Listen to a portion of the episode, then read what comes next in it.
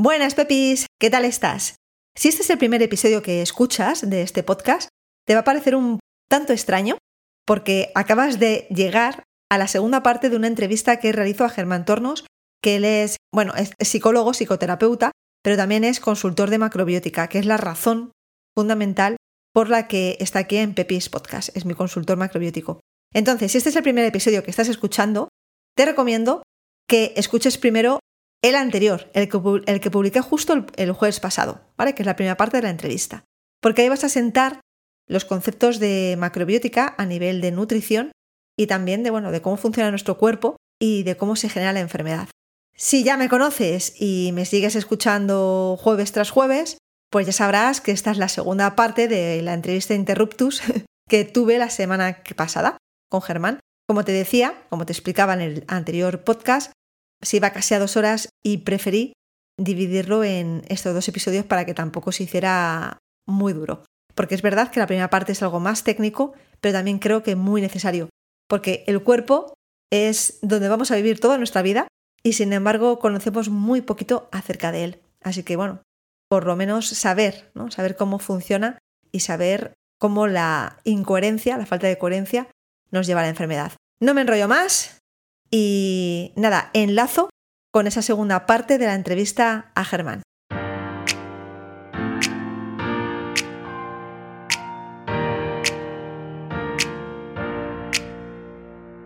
Bienvenidas, Pepis.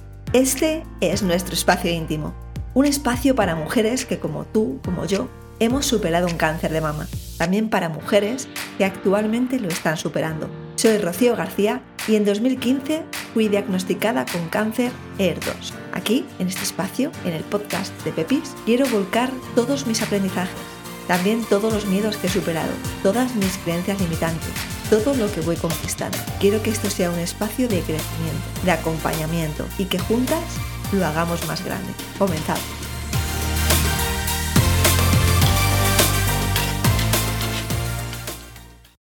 Voy a volver a enganchar, Germán, con las preguntas para... Bueno, hemos hablado, eh, a mí una pregunta que me hacen muchas mujeres, muchas pepis, que me dicen, pero entonces tú que no tomas lácteos, porque yo, ya no es que, es que yo no tomo nada de lácteos, yo cuando lo dejé, lo dejé y nunca he tenido necesidad de volver a ellos cuando yo antes comía un montón, un montón de queso, por ejemplo. Y tú, Ro, ¿de dónde sacas entonces el calcio? Y a mí me gustaría que aquí hablaras, pues eso, de alimentos que a lo mejor no son tan conocidos o no están en el supermercado tan a mano, de los que se pueden obtener calcio o te pueden ayudar con la, con la aportación de calcio. Sí, pero además de eso vamos a, vamos a hablar un poquito, un pelín del calcio. ¿vale? El calcio me, he sacado, como esta pregunta ya me, la, ya me la esperaba porque es de las habituales, ya tengo aquí en el ordenador, ya tengo sacadas tablas que las puede sacar cualquiera. ¿eh? En, en, internet uno pone alimentos con calcio y le da imágenes y salen un montón de tablas donde uno puede comprobar los, miligramos por cada 100 gramos y los miligramos por ración, o sea que no es ningún misterio ni ninguna cosa.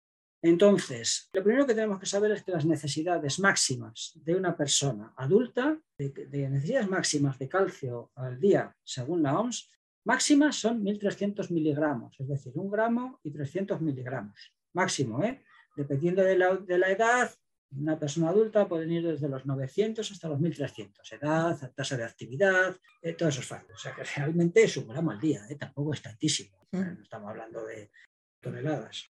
Vale, a partir de ahí, alimentos que tienen calcio, aparte de los lácteos, pues por ejemplo las legumbres. Yo tengo aquí una tabla y resulta que un 200 mililitros de leche entera, pone aquí que es una ración de, de lo que se considera una ración de leche, tiene 248 mm, miligramos de calcio.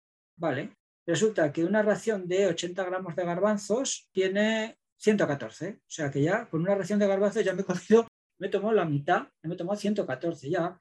Pero es que luego tengo también, eh, tienen, 200, tienen 200 miligramos el brócoli. 100 gramos, 150 gramos de brócoli tienen 200 miligramos de calcio. Y tienen 212 las espinacas. Y tienen calcio las sardinas. Y, tienen calcio los frutos secos, las almendras y las nueces. O sea que es que hay muchísimos alimentos realmente que tienen calcio. Muchos de ellos tienen más calcio que la leche. Por ejemplo, el sésamo. El sésamo, las semillas de sésamo, eh, tienen mucho más calcio que la leche. O sea, el tema no es un problema de tema de la descalcificación no es un problema de cuánto calcio tomas en la dieta, porque si fuera un tema de cuánto calcio tomas en la dieta, habría que hacerse otra pregunta. Y es que en los países desarrollados hay una investigación publicada que la recoge el libro del estudio de China, que es muy curiosa. Se investigó qué países del mundo tenían la tasa más alta de, rotura espontánea de cadera. Explico lo que es esto. Tasa espontánea de rotura de cadera es que a las personas mayores que tienen osteoporosis, personas ya de edad avanzada, no es que se caigan y se rompan la cadera, sino que la cadera se rompe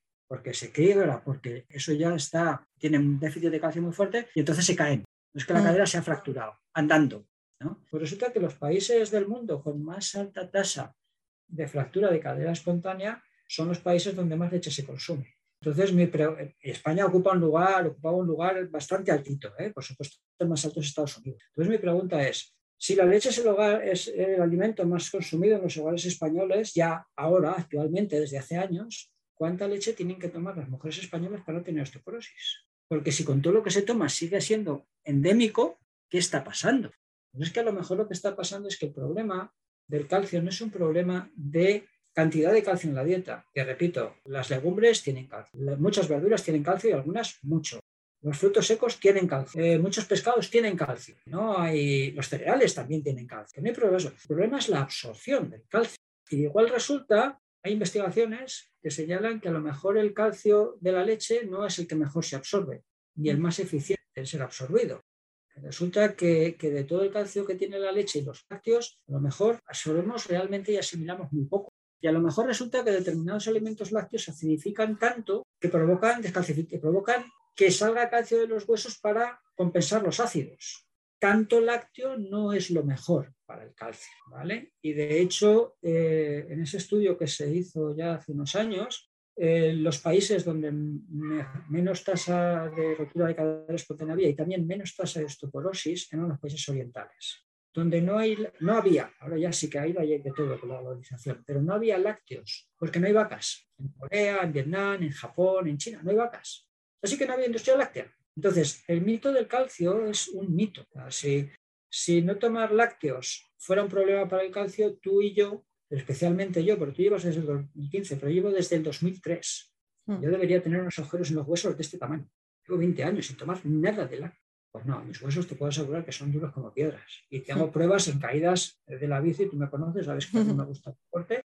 Con caídas de la bici, que algún amigo médico de la cuadrilla de, bici me ha dicho, pero no te has roto, ¿no te has roto la cuadrícula. No, no, no. Pues es que.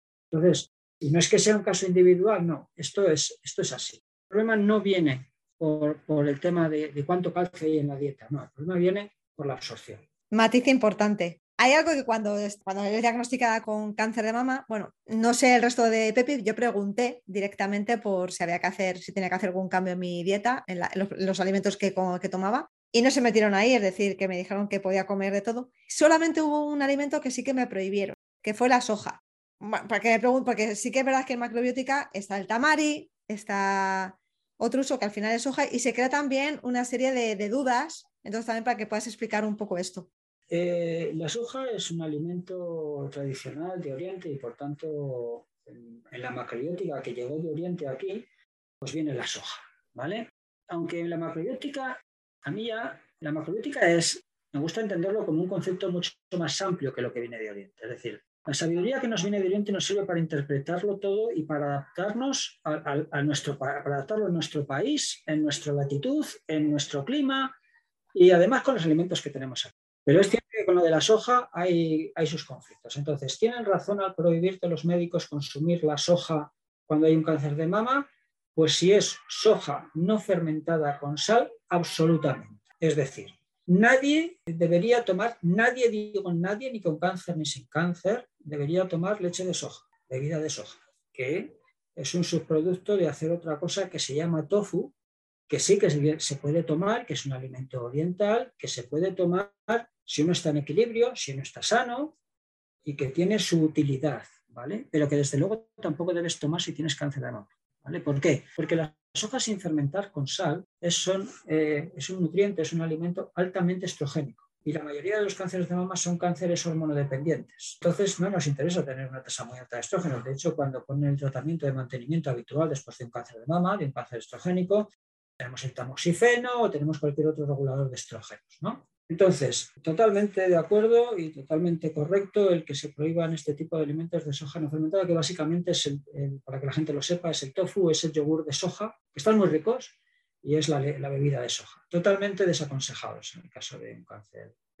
No son alimentos de uso habitual para una persona, o no deberían serlo para una persona que esté sana, porque son alimentos muy yin todos ellos. Hemos dicho que en la macrobiótica no queremos los extremos. Ahora bien, el panorama cambia totalmente cuando la soja la fermentamos con sal durante varios años, dos, tres, cinco años. Entonces tenemos el miso, tenemos el tamari, tenemos el soyu, tenemos la teca. Bueno, teca no es soja, perdón, no. Tenemos miso, tamari, soyu, básicamente esos tres. Claro, esos tres alimentos que no son tres alimentos como tales. Primero, son tres condimentos. El primero, se utilizan en muy poca cantidad. Y segundo, son verdaderos alimentos medicamentos. Que si uno no los toma, no pasa nada. Lo que pasa es que es una pena no tomarlos. Porque el miso, que es que cura, vale para todo, pero sobre todo si en el tema del cáncer de mama es un desintoxicante, es un probiótico, eh, arroz y cebada fermentada con, soja fermentada con sal. Y como está con sal, no te preocupes que no te va a generar problema estrogénico. El soyo y el tamari son dos salsas también hechas por fermentación de la soja, que vendrían a ser como la salsa de soja esta que encontramos en los restaurantes japoneses, pero muchísimo mejor, porque muchas veces esa salsa de soja que encontramos en los restaurantes es, industrial, es química, lleva mucha química, mientras que esta está hecha de una manera absolutamente artesanal. Son muy antioxidantes. son hiperreductores. Y la oxidación es otro factor, ahí también está la oxidación. No podemos permitirnos el lujo de tomar alimentos oxidados. Y todo el mundo ha oído hablar de los antioxidantes. Bueno, pues estos dos son antioxidantes muy, muy potentes. Entonces, para, para resumir, no al tofu, no al yogur de soja, no a la bebida de soja, sí al miso, sí al tamari, sí al soyu y además lo digo no solamente desde la experiencia clínica, sino desde la experiencia de tener ahora mismo, ¿eh? otra vez de nuevo, pacientes con cáncer en familia que lo están tomando y que están reduciendo marcadores y que están reduciendo el tamaño de tumor. Qué bueno. no hay ningún problema con eso. Me alegro por esto, Germán. ¿Y Germán te diría, soja texturizada? Tampoco. No. Eso ya es un proceso. No. Mira, la soja es un alimento que en Oriente, sí, en Oriente siempre, siempre, en Oriente son los que saben de la soja, que son los que lo han comido toda la vida. Siempre se ha tomado fermentado con sal. La única excepción ha sido el, tofu, que mm. era una manera, es una manera de tomar una proteína, pero el tofu bien cocinado. ¿eh? hemos hablado de que la alimentación macrobiótica no solamente es comer determinados alimentos, en la macrobiótica la cocina es un laboratorio. La cocina es un laboratorio y no solamente es el alimento que comes, es que no es el mismo un alimento hecho al vapor que un alimento cocinado una hora, que un alimento cocinado, que el mismo alimento, ¿eh? cocinado dos horas en una olla express que no tiene nada que ver el efecto que hace en el cuerpo. Entonces, en Oriente siempre la soja fermentada con sal. Jamás, salvo el tofu, para personas de buena salud y en climas muy, muy, en, zonas muy, muy cálidas, que es, un alimento muy yin y por tanto su energía es muy refrescante. Y entonces aquí, norte de España, no interesa demasiado. Aunque es cierto que en ambientes veganos, vegetarianos y tal, aparece el tofu por todas partes. No, pues no es la mejor opción y desde luego nunca, nunca, nunca, nunca. Mucho mejor un filete de ternera ecológica. Eso sí, que sea ecológica, porque si no nos vamos a comer todas las hormonas, todos los antibióticos, todas las pesticidas de la hierba que le han dado. Es un mare magnum. Entonces, que sea una buena ternera ecológica, criada en, unos buenos pastos y ya está.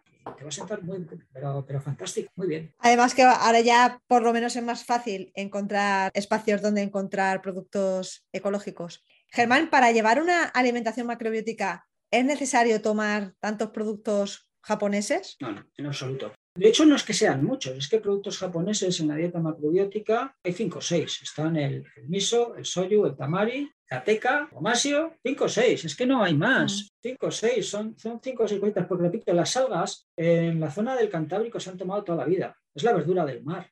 Y las algas en la zona mediterránea antiguamente también se tomaban. Lo que pasa es que el Mediterráneo, desgraciadamente, eh, al ser un mar muy cerrado y con estas cosas que nos dedicamos a hacer los humanos con los mares, pues es que todo van contaminado, que es que es un problemita el tema de las algas. ¿eh? Y es un problemita el tema de las algas, el tema del pescado, el problema todo, ¿no? porque el mar es como un gran vertedero. Entonces, realmente la macrobiótica, algo que plantea muy claramente, es que lo que hay que comer son alimentos de la zona y de temporada. Cuando estás en equilibrio, cuidado, si estás en desequilibrio, te tengo que dar alimentos que te equilibren.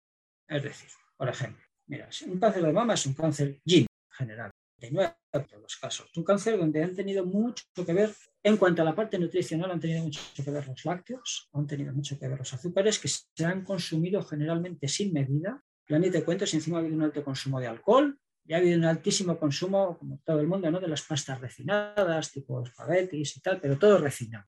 Vale, pues es que ahí, ¿qué vamos a hacer? Pues tenemos que equilibrar eso. Entonces no te puedo poner una dieta, digamos, de lo que comeríamos en verano, que serían ensaladas, que serían cosas con más pasta, que es más ligera, que serían eh, más crudos. ¿Por qué? Porque eso me va a favorecer el desarrollo de la enfermedad, porque son alimentos del de la misma vertiente energética. Tengo que poner alimentos que me, te equilibren, que serían de otra estación, pero eso es puntual hasta que estés en equilibrio.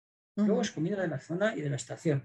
También quiero dejar claro que no hay alimentos milagros, es decir, el miso por sí solo no hace milagros, el soyu por sí solo no hace milagros, el té kukicha, que es el otro, otro alimento japonés, bueno, pues no es que sea un alimento japonés, es que el té de todo el mundo, el té, el té es té verde, siempre. Y al té verde se le hacen cosas para que sea té rojo, té amarillo, té naranja, té de diferentes tipos, ¿no? Pues una de las cosas que se le hace al té verde es tenerlo secándose al sol tres años y luego se tuesta. Y eso da lugar a una variedad de té verde que no tiene teína ni cafeína. Y eso se le, pone, se le puso un nombre hace muchos años que es tecuquicha, pues ya está. Y que está buenísimo. pues teína hecho de manera natural. Y claro, la teína y la cafeína hemos dicho que también son alimentos que potencian el desarrollo de células tumorales porque también son de energía muy, ¿no? Entonces, para terminar de clarificar lo de la energía y los nutrientes. En Occidente, en la, nutrición, solamente miramos los nutrientes. En Oriente, en origen, solo se miraba la energía. Cuando hemos unido los dos, ahora tenemos una manera de estudiar la alimentación que tiene en cuenta la energía y los nutrientes. Eso es la macrobiótica actual, o al menos es la macrobiótica que yo practico. Yo no puedo dejar de tener en cuenta las vitaminas, los minerales, los oligoelementos, los antioxidantes, no, pero no puedo perder de vista la energía, porque no es lo mismo o sea, porque se dice, por ejemplo, es que el tomate tiene muchos antioxidantes. Sí, es cierto, pero es muy yin, es muy inflamatorio, no te va bien para el cáncer de mama. Tiene los mismos antioxidantes o más el perejil, pero ese sí te va bien para el cáncer de mama. Me dirá la gente, hombre, pero no me voy a comer una ensalada de perejil. Digo, claro, es que no te hace falta tanto. Con un poquito de perejil en la pasta ya está. Entonces, cuando conjugamos los dos aspectos es cuando realmente tenemos una gran capacidad de maniobra ante la Además, bueno, ha respondido una de las preguntas que también tenía que la gente se hace, que es eh, si la macrobiótica es adecuada nutricionalmente hablando. Tú acabas de decirnos que se tiene en cuenta ambos, ambos elementos, tanto la energía, por una parte, como evidentemente esa aportación nutricional. Claro, con esto de, la, de, si es adecuado nutricionalmente, que, aparece mucho por ahí en prensa y tal y cual, yo digo, vamos a ver, vamos a ver. Si ponemos al sentido común, ¿no? Uno va a comer cereales, de todo, es más, vas a comer más cereales de más tipos de los que comes ahora. Porque ahora generalmente la gente come trigo, punto. La mayoría de la gente no sabe lo que es el mijo, bueno, come trigo y arroz. La mayoría de la gente no sabe lo que es el mijo, la mayoría de la gente no ha probado nunca la cebada, la mayoría de la gente no ha probado, bueno, los compos de avena, pero no la avena en grano. La mayoría de la gente no sabe lo que es el trigo sarraceno. Vas a comer todo tipo de legumbres, incluidas algunas que no has tomado nunca, como las azukis, que son unas cebollas rojas pequeñitas. Vas a comer carne, vas a comer carne. A lo mejor no de todos los tipos en función de la patología que tengas y dependerá de qué patología, más cantidad o menos, pero vas a comer carne, ecológica, eso sí. Vas a comer pescado, depende de la patología que tengas, más azul o más blanco. Y fundamentalmente, si puede ser de pesca extractiva, por aquello de que las cosas sean más, más orgánicas, ¿no? más biológicas. Vas a comer frutos secos. Hombre, no apuñaos. ¿Cuál es la ración de frutos secos recomendados? Pues el equivalente a tres nueces al día vas a comer verduras de todos los tipos, algunas de uso habitual, otras ocasional y otras frecuente. Vas a comer fruta, preferentemente o exclusivamente, dependiendo de, cuál sea tu patología, pues las que se consumen, las que se crían en nuestro país. Porque ahí también hay una maravilla que se da y es que la evolución orgánica, la evolución de la vida ha hecho que los animales y, y los alimentos, lo que nos sirve de alimentos, los vegetales, hayamos evolucionado a, la par. Y entonces hemos evolucionado de tal manera los animales que aquello que nos da la zona donde vivimos es justamente lo que necesitamos para vivir de manera equilibrada con el clima que tenemos. Entonces, claro, como eso es así, pues claro, en el Caribe hay que comer fruta tropical. En el Caribe lo que no hay que comer es cabritillo al horno, ¿vale? Y al horno habrá que comerlo en Segovia, o en el norte de España. Claro, eh, lo que no hay que comer en el Caribe es grasa de foca. Eso habrá que comerlo en el Ártico, porque allí es necesario. Eso es macrobiótica, la lógica. Oye, los, los esquimales comían grasa de foca, era su dieta básica. ¿Y cuál es el problema? Ninguno. ¿Tenían cáncer? No.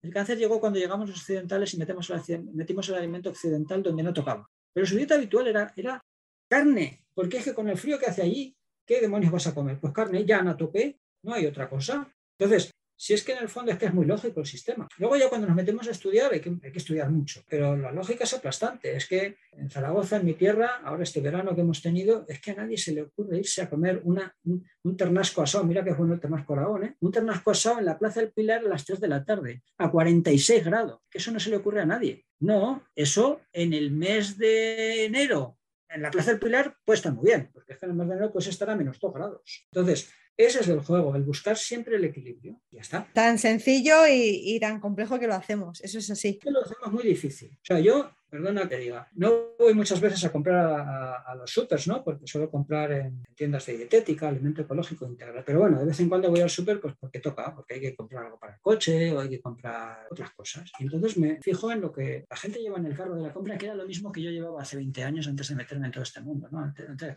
25 años. Y es que en el carro de la compra se lleva de todo menos comida. Es decir, se llevan cosas para echarle a la leche. Se llevan todo tipo de, cosas envasadas en paquetes de celofán que caduca dentro de seis meses y que está lleno de colorantes, conservantes, edulcorantes y todo tipo de química. Y lo que menos ves es gente que lleve un cuarto kilo jamón o que lleve un poco de pescado. No, todo el mundo va con alimentos súper procesados, súper industrializados que encima son carísimos. Luego la gente me dice, no, es que comer ecológico integral es caro. No, no, perdone usted, se ahorra dinero, se ahorra mucho dinero. Total. Porque, porque claro, fíjese usted, de todo lo que hay en una gran superficie, yo no compro nada, nada. Y tú creo que tampoco. Pues fíjate la cantidad de dinero que ahorramos. En tu nevera y en la mía de eso no hay. Y más cuando, que lo sepa las Pepe, si por ejemplo veo un supermercado y tipo Carrefour al campo que se van incorporando también cosas, solamente compro en el supermercado que es ecológico y a lo mejor para llevarme la bebida de arroz. Sí, efectivamente, porque, porque no te ha dado tiempo y vas al pasillo de lo ecológico y compras eso, la bebida de arroz, ya está. Y ya está, pero el resto para mí es como que no existe, ya está, no existe. Entonces, es verdad que también es una creencia, ecológico, tal y como están los precios, digo, no, no, si es que además la cocina macrobiótica, o por lo menos, claro, yo estoy, estoy equilibrada, ¿no? Actualmente por lo menos, y si es que es más sencillo. Yo, por ejemplo, he comido por ejemplo, he comido azukis con calabaza, entonces es, lleva azukis y calabaza, eh, un, poco de, un poco de brócoli escaldado, que es brócoli escaldado, o sea, es que no lleva nada más, y una sopa de miso. Eso es lo que he tomado. Entonces es simple, llano y sencillo. Pues nosotros teníamos un poco de fiesta en casa porque teníamos unos amigos en casa, estamos en eh, esta etapa de, de verano, ¿verdad? Pues hemos comido eh, macarrones con bechamel de coliflor, que lleva macarrones, que lleva coliflor y que lleva bebida de arroz, no, bebida de avena, perdón, y un poco de sal. Y luego hemos hecho un poco de, como venía gente de fuera y tal, pues hoy hemos hecho un poco de pollo ecológico a la plancha. Pollo. Que el precio unitario es un poco más caro, sí, pero como de postre había un poco de fruta, no había pasteles, que es lo habitual, no había, es que solamente en los pasteles ya nos lo hemos ahorrado. Aún he preparado, he preparado unos postres con un poco de compota y tal, que había gente que se los ha tomado y tal, pero eran postres hechos con fruta, que están muy ricos. Pero claro, es que eran, eran fruta, es que no había más misterio. Bueno, pues ya está es sencillo y, ya está. Es decir, también para quitar un poco el miedo, porque sí que es verdad que cuando hay un cambio, o sea, el ser humano ante el cambio siempre es como... Ah". Y entonces que como que a mí me han dicho, pero si tú no comes cuando no comía carne, ¿no? Porque ahora sí que he vuelto a comer carne, como tú ya sabes. Bueno, más que nada porque he empezado a comer carne por ti. Y entonces, ¿qué comes? Y digo, te puedo asegurar que como mucho más, mucho más cosas que, que ensalada. De hecho, ensalada es lo que menos como. Entonces, bueno, sí que es verdad que las personas cuando le sacas un poco de lo que habitualmente se hace o lo que nos han vendido, como, ostras, ¿y ahora qué pasa? Claro, pero se come de todo eso, cereales, legumbres, carne, pescado, verdura, frutos secos, algas, toma aceite. Es que comemos de todos los grupos de alimentos. Y además, como, como dice un familiar mío, ¿no? dice, lo bueno que tiene esto es que cuanto más comes, más te curas. Que es que tampoco hay restricciones, que es que tampoco, hombre, que es mejor comer poco y levantarte de la mesa con hambre y todas esas cosas, pues sí, ya lo sabemos, pero que es que tampoco te hace falta hacer grandes sacrificios, que es que no, que es muy sencillo. Entonces, no puede ser desequilibrado nutricionalmente cuando lo único que sacamos de la dieta es lo que justamente dice la OMS que hay que sacar de la dieta, que son los azúcares libres, que son los que añadimos nosotros a las comidas, ¿eh? azúcares refinados refinados, sacamos las cosas azucaradas, sacamos las grasas saturadas, que todo el mundo sabe que provocan colesterol, y, sacamos el exceso de lácteo. Pero si es que ya está, ¿cómo va, ¿cómo va a ser un déficit, cómo va a haber un déficit nutricional ahí? Cuando además todo esto, lo ideal cuando la persona está enferma es que haya un profesional que te asesore en cómo lo haces, ¿vale? Y que te explique y que te diga, bueno, ahora mira, ahora vamos a hacer esto en estas proporciones y lo vamos a hacer durante este tiempo por este motivo. Y el resultado tiene que ser este, que esta es otra cuestión. Yo a los pacientes cuando vienen a la consulta, eh, tú sabes que yo siempre les digo, porque contigo lo hice así también, digo, mira, esto es muy fácil, esto es un experimento de tres meses. En tres meses tú estás mejor o no lo estás, es que no hay vuelta de hoja, o sea, no, no hay más, no hay más. Mm. No digo que en tres meses estés curada, digo que vas te vas a sentir mejor y que vas a estar objetivamente mejor y que tú te vas a reconocer mejor y que tus datos clínicos van a ser mejores. Partiendo siempre de la línea de base que tengas. Hay gente que cuando llega está muy enfermita, ¿va a mejorar? Sí, pero va a mejorar hasta donde podamos, hasta, donde se pueda. Y hay otra gente que viene pues porque ya tiene molestias, ha oído hablar de todo esto, tal, o viene con un cáncer de mama, pero el cáncer de mama se ha detectado en una fase razonable, está en un tratamiento, está tal, pues va y va y va y va, no hay más. Y va reforzando todo lo que el tratamiento médico está haciendo y va ayudando a que los efectos secundarios que a veces tienen los tratamientos médicos sean menores, sean mejor gestionados por el organismo. Entonces no puede haber un déficit nutricional, claro, puede haber un déficit nutricional si las cosas se hacen bien. Claro, es que me da igual macrobiótico, que dietas ortomoleculares, que dietas del tipo que sean, si las cosas se hacen mal, pues claro que va a haber déficit. Claro. Y, y, sin dieta también. De hecho, hoy hay una noticia. Hoy, ¿eh? hoy es día 19 de agosto. Lo digo porque el podcast se, se emitirá posteriormente. Hoy, eh, si coges el país, antes de, antes de conectarnos, estoy echándole un vistazo a los diarios y en el país, en primera, en, portada, ¿eh? lo tengo aquí, te leo el titular, que ahora, ahora me lo han cambiado. Eh, sí, está todavía en portada. La mitad de las muertes por cáncer se deben a factores de riesgo evitables un estudio refleja que el impacto del tabaco, el alcohol o los malos hábitos alimenticios está detrás de 4,45 millones de muertes por esa enfermedad en el mundo en 2010. O sea, fíjate, noticia de primera plana, no, no, me ha dado tiempo a ver los demás porque ya tenía que organizarme con el ordenador, pero esto es de hoy. Nos están diciendo tabaco, alcohol, malos hábitos alimenticios. Pues hombre, lo digo como exfumador, dejemos de fumar. Lo digo como casi, casi ya como ex bebedor, ¿vale? Y, antes de ser ex bebedor, muchos años de muy poquito, bebamos menos y comamos mejor. Y a lo mejor resulta que, hombre, que hay mucho cáncer y mucha enfermedad que disminuye. Esto ya te digo que es del 19 de agosto 2022. Se puede leer. Me adrede, ¿eh? No es que lo, digamos los macrobióticos, está ahí. Me adrede. Pues, Germán, simplemente para ir finalizando ya, porque podríamos estar hablando horas y horas y saldrían temas relacionados, porque además, bueno, ya sabes que a mí también me gusta hablar contigo sobre el tema de meditación, que para mí es fundamental, sobre el tema del Tao, demás, pero bueno, para ir terminando, y yo creo que también es una muy buena aproximación al tema de la macrobiótica. No sé si quieres expresar algo que a lo mejor no te haya preguntado o hacer alguna referencia a algo que consideras que pueda ser importante para la comunidad. Una cosa, porque nos hemos centrado en alimentación y es uno de los pilares muy importantes. Pero yo quiero solamente señalar ¿eh? dos pilares más que desde mi punto de vista, y tú y yo lo hemos hablado muchas veces y, tú además lo has trabajado mucho, eres un experto, hay otros dos pilares que son claves, ¿vale? Para permanecer sanos y para sanarnos de la enfermedad cuando está llegado. Uno, además no, voy a descubrir nada nuevo, ¿eh? pero, pero sí que lo voy a, subrayar. Uno es la actividad física, esencial, por un millón y medio de factores. ¿eh? Si tanto estemos sanos como estemos enfermos, tenemos que buscar huecos para actividad física. Es fundamental para la salud física y mental y hay que buscarlos. Y si solo puede ser media hora diaria, solo puede ser media hora diaria. Y si solo puede ser un rato de yoga o un rato de chikun, pero hay que buscarlos y hay que tener en mente que tengo que conseguir. Y si ya estoy en un proceso, si estoy, en estoy sano, tengamos en cuenta que no tener actividad física, y esto lo dice la ciencia, lo dice el esoterismo y lo dice todo el mundo, no tener actividad física es síntoma, es, que las cosas van a ir al desequilibrio. Punto número uno. Y punto número dos, algo que también se dice mucho, pero que se, se hace menos, salud mental, ¿de acuerdo?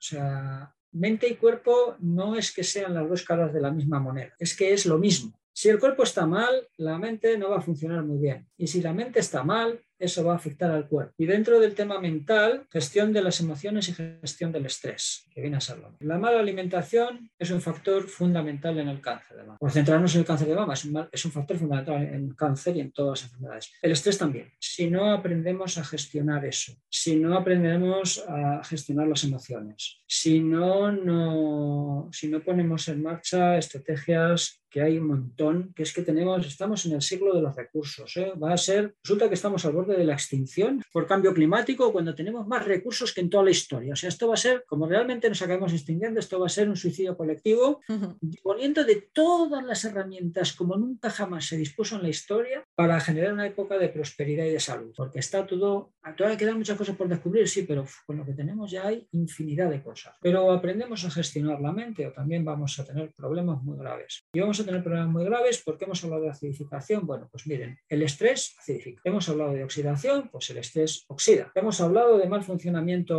orgánico, pues el estrés hace que el organismo funcione mal. Y dentro de ese mal funcionamiento, una de las cosas que ocurren es que se ralentiza y queda parcialmente inactivo el sistema inmunitario, que es nuestra quimioterapia, con lo cual nos estamos buscando un problema muy serio. Si cuidamos el cuerpo con una buena alimentación, si tenemos una actividad física razonable dentro de nuestras posibilidades, y si genero hábitos de salud mental y empiezo a utilizar de una manera consistente estrategias de salud mental, no solamente mi vida va a tener una mejor calidad, sino que las posibilidades de que enferme y sobre todo de que enferme gravemente van a disminuir. No son los únicos factores implicados. Yo cuando vienen los, pacientes a la consulta a veces vienen con mucha culpa, ¿no? Y esto también lo quiero comentar. Es que, claro, yo he hecho esto mal y he hecho... Digo, no, cada uno hemos hecho con nuestra vida las cosas lo mejor que hemos sabido y podido, de acuerdo a nuestras condiciones, a nuestra información, a nuestra formación. Vale, ahora es el momento, puesto que la vida nos ha colocado en esta tesitura, de tratar de hacer, de aprender otras cosas nuevas. No eres culpable de nada de lo que has hecho, pero sí eres responsable de, que cuando se te pongan al alcance de la mano herramientas las entiendes a utilizar. Eso sí que es tu responsabilidad, ¿no? No,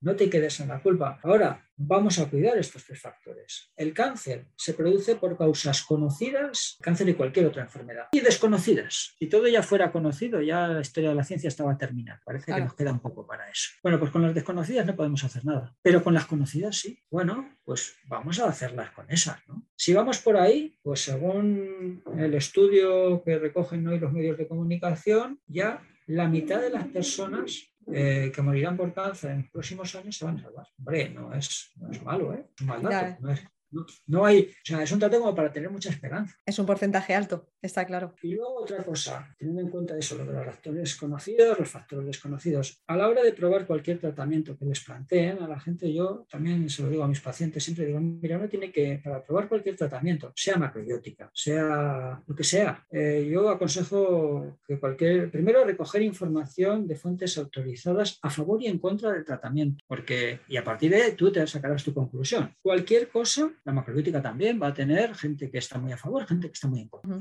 Recoge información y hace tu propia valoración. Y luego, si lo que vas a, poner en marcha, para, poder poner en marcha algo que cumpla tres criterios, ¿vale? Algo que, digamos, lo vas a poner en marcha tú por tu cuenta con alguien que es experto en esa materia, pero que es algo que no sabes muy bien cómo funciona y tal, que has leído, pero que tampoco te fíes tanto de lo que leas. Yo siempre digo a la gente, mira, lo primero, eh, yo estoy dispuesto y es lo que hago, es lo que me aplico a mí mismo. Sabes que yo nunca recomiendo a nadie lo que yo no me recomendaría a mí. Lo primero, eh, yo estoy dispuesto a probar cualquier, cualquier cosa que no me exija hacerme miembro de ningún grupo, de ningún grupo. Es decir, yo soy muy autogestionado, ¿vale? Yo puedo ir a un consultor, puedo ir a un médico, puedo ir a un experto, pero no me voy a hacer miembro de ningún grupo ni de ningún grupo. No, no, no.